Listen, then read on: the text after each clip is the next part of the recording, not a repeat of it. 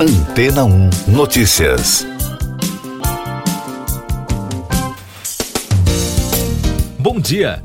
O maior radiotelescópio do mundo, localizado na China, pode ter detectado sinais de uma civilização alienígena. O equipamento conhecido por China Sky Eye, ou simplesmente FAST, captou possíveis traços tecnológicos vindos de fora da Terra. O caso está sendo investigado pela equipe de pesquisadores liderada por Zhang Tongji cientista-chefe do Grupo de Pesquisa de Civilização Extraterrestre na Universidade de Pequim, em parceria com o Observatório Astronômico Nacional da Academia Chinesa de Ciências e a Universidade da Califórnia, em Berkeley. Instalado na província de Guizhou, o equipamento vasculha o espaço à procura de sinais que podem ser produzidos artificialmente. O dispositivo tem capacidade de detectar ondas de rádio fracas de pulsares em galáxias distantes. Segundo a imprensa chinesa, os sinais foram captados pela primeira vez em 2019, mas os dados só foram processados em 2020 e um outro sinal suspeito também foi captado no mesmo ano, durante o estudo de exoplanetas, mas os cientistas dizem que esses dados não são provas definitivas de vida alienígena. O pesquisador-chefe afirmou que a investigação pode se tornar um longo processo. Segundo ele, existe uma grande possibilidade de que os sinais sejam interferência de rádio. No entanto, o telescópio continuará a pesquisa para tentar descobrir a origem definitiva dos sinais. As agências de notícias internacionais afirmaram que o relatório completo do fenômeno foi publicado na revista Science and Technology Daily o jornal oficial do Ministério de Ciência e Tecnologia do país, mas teria sido apagado dos sites estatais chineses não se sabe o motivo do relatório ter sumido. Os radiotelescópios são usados há muitos anos para investigar vestígios de vida extraterrestre. Isso porque as ondas eletromagnéticas são a melhor forma de comunicação interestelar. No entanto, especialistas afirmam que a interferência de radiofrequência das emissoras terrestres, torres de celular e satélites interferem nas observações dos equipamentos.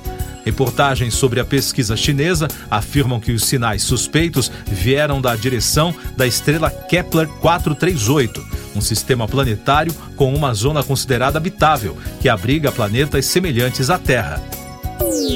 E daqui a pouco você vai ouvir no podcast Antena ou Notícias. Barco de Bruno e Dom é encontrado no Amazonas, diz polícia. Petro vence eleições presidenciais na Colômbia. Macron perde maioria no legislativo. Derrota coloca em risco governabilidade na França. A embarcação utilizada pelo indigenista Bruno Pereira e o jornalista inglês Don Phillips foi encontrada no rio do Itacoaí, no Amazonas, na noite de domingo, segundo informação da Polícia Civil. Além disso, os investigadores agora apuram a participação de oito pessoas no assassinato da dupla. Durante as investigações, três deles já foram presos. No sábado, de acordo com reportagem da Folha de São Paulo, mais um suspeito, Jefferson da Silva Lima, confessou ter sido também um dos executores dos assassinatos. O economista e ex-combatente da guerrilha M19, Gustavo Petro, venceu as eleições presidenciais da Colômbia no domingo com 50,49% dos votos apurados.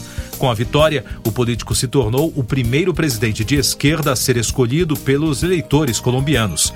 Ele derrotou o candidato Rodolfo Fernandes, ex-prefeito da cidade de Bacaramanga, que conseguiu apenas 47,25% dos votos, segundo dados oficiais. A coligação política do presidente francês Emmanuel Macron perdeu a maioria absoluta na Assembleia Nacional no segundo turno das eleições legislativas realizadas no domingo. Com isso, segundo as agências de notícias, Macron deverá enfrentar dificuldades para governar o país e será forçado a negociar com partidos que não são da coalizão governista. Eu sou João Carlos Santana e você está ouvindo o podcast Antena 1 Notícias, trazendo mais destaques internacionais.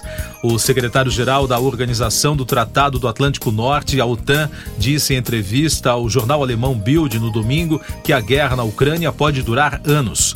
Jens Stoltenberg afirmou que os países ocidentais não devem abandonar o apoio a Kiev. Na reportagem publicada, ele defendeu a manutenção da ajuda independentemente dos altos custos econômicos e políticos. Ainda na Europa, bombeiros continuaram atuando no domingo para controlar incêndios florestais, especialmente na Espanha, devido à forte onda de calor que atinge parte do território europeu. O maior dos incêndios já destruiu mais de 25 mil hectares na Serra da Culebra, perto da fronteira com Portugal. Segundo as agências de notícias, na França, o calorão também causa transtornos, principalmente na região oeste do país. Na Venezuela, garimpeiros brasileiros estão cruzando a fronteira para explorar ouro em terras Yanomamis, revelou o portal UOL. Segundo a reportagem publicada no domingo, ambientalistas apontam o avanço de trabalhadores ilegais em ao menos 100 comunidades de diferentes etnias na Amazônia do país vizinho. Economia.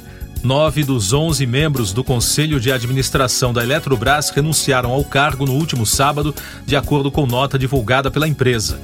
Além dos que renunciaram, há um que é representante dos funcionários e uma cadeira que estava sem titular. Esse é um procedimento padrão para a privatização da companhia. Os representantes vão permanecer nos cargos até a posse dos novos conselheiros. Noticiário musical: a revista Variety revelou que a cantora Beyoncé está trabalhando com Ryan Tedder, vocalista do One Republic, em seu novo álbum Renaissance, com lançamento marcado para 29 de julho. Outro produtor confirmado é Rafael Sadik, que já trabalhou com nomes de peso como Mary J. Blige, Stevie Wonder e Joss Stone. De acordo com reportagens, o álbum deve trazer uma mudança de estilo para a cantora com pegada country e de dance music. Cinema.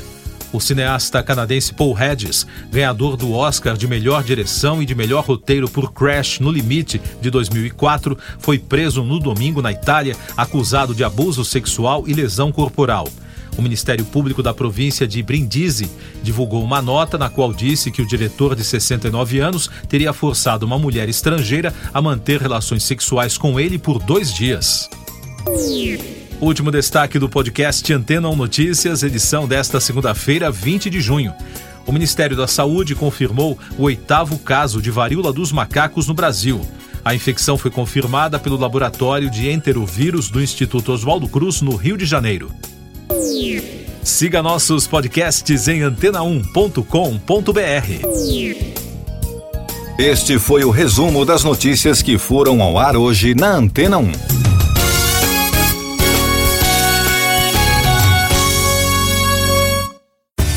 Depois de tanto conteúdo legal, que tal se hidratar com água rocha branca? O consumo regular de água durante o dia traz benefícios para a saúde, como, por exemplo, manter a pele bonita e hidratada. Rocha Branca, da fonte direto para sua casa. Depois de tanto conteúdo legal, que tal se hidratar com água rocha branca? O consumo regular de água durante o dia traz benefícios para a saúde, como, por exemplo, manter a pele bonita e hidratada. Rocha Branca, da fonte direto para sua casa.